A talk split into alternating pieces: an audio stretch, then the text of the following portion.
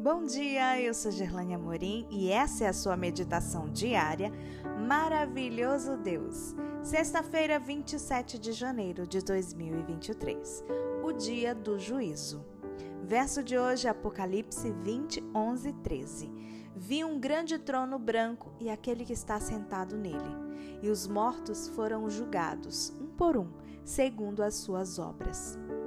Durante a Segunda Guerra Mundial, Adolf Eichmann fizera parte do alto comando nazista e havia chefiado o departamento encarregado de exterminar os judeus.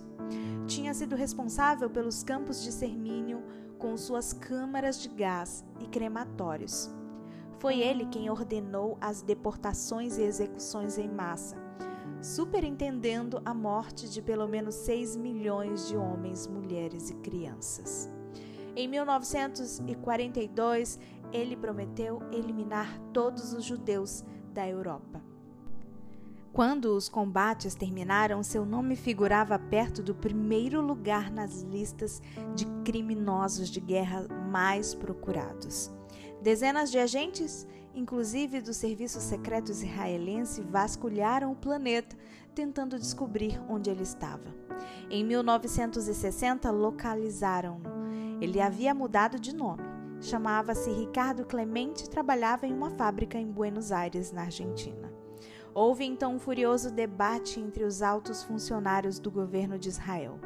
Alguns eram da opinião de que ele deveria ser assassinado. Outros pensavam que ele deveria ser levado a julgamento. O segundo grupo venceu. Os israelenses montaram uma grande operação e conseguiram raptá-lo e retirá-lo do país clandestinamente porque não havia tratado de extradição de criminosos entre Israel e Argentina. Em 23 de maio de 1960, Adolf Eichmann foi levado a um tribunal em Tel Aviv e formalmente acusado de haver causado e ordenado o extermínio de 6 milhões de homens, mulheres e crianças do povo judeu. Foi declarado culpado e logo depois enforcado. Todos nós somos pecadores, mas alguns gostam de pecar e têm prazer em tomar, tornar infeliz a vida de outras pessoas. Alguns parecem viver para isso.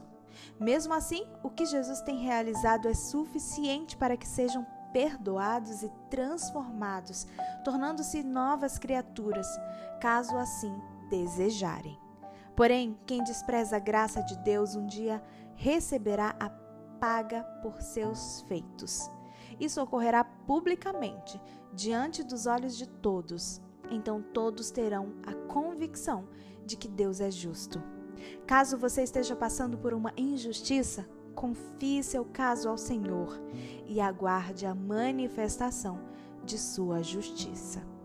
Se você quiser ver mais conteúdos ou compartilhar o verso de hoje, passa lá no meu Instagram. É arroba Gerlane Amorim. No Instagram, Gerlane Amorim. Um bom dia para você e até amanhã.